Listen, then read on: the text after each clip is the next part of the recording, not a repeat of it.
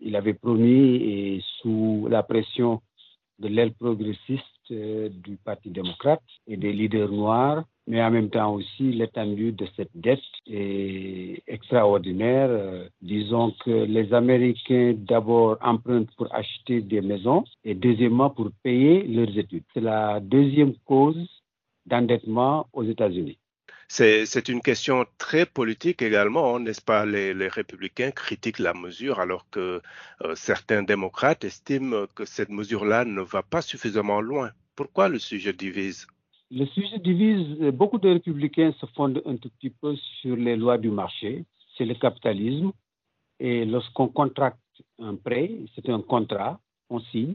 Donc, euh, personne ne, doit intervenir pour euh, casser ce contrat ou, se substituer à l'une des parties contractantes. Donc, il y a cette question de principe. Euh, la deuxième chose pour laquelle euh, évidemment les républicains sont opposés, c'est que les prêteurs qui étaient déjà garantis par l'État américain qu'en cas de difficulté, ils seraient remboursés par l'État américain, qui se substitueraient donc aux étudiants, maintenant sont assurés que ces dettes vont être rachetés et payés par l'État américain. Euh, les gens qui paient les impôts, le citoyen ordinaire, va payer des dettes qu'ils n'ont pas contractées à des banques ou à des institutions qui finalement ne courent aucun risque et dépendent un peu de l'État pour le sortir euh, de la crise.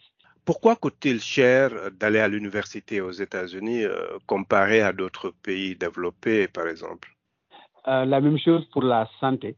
Lorsque vous regardez la santé, la santé aux États-Unis coûte très cher et l'éducation aussi. C'est parce que fondamentalement, euh, il y a cette euh, dépendance sur le privé. Les prestataires de services de santé sont principalement des institutions privées et les prestataires de services dans l'éducation aux États-Unis sont essentiellement des privés. Certes, des privés qui souvent, disons, ne sont pas pour profit, même les grandes universités ne font pas de bénéfices, mais néanmoins, ça fait donc, ils équilibrent le budget.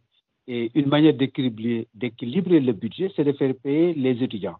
Donc là, c'est un système capitaliste, même s'il est nuancé, et alors que dans beaucoup de pays européens, en particulier de l'OCDE d'une manière générale, l'éducation ou la santé est fortement subventionnée ou bien mutualisée à l'échelle de la nation ce qui fait que les coûts sont beaucoup moindres, à qualité égale. Euh, donc, euh, on paie moins et il y a moins d'intrusion de ce qu'on peut appeler les banques ou les prêteurs dans ces domaines-là.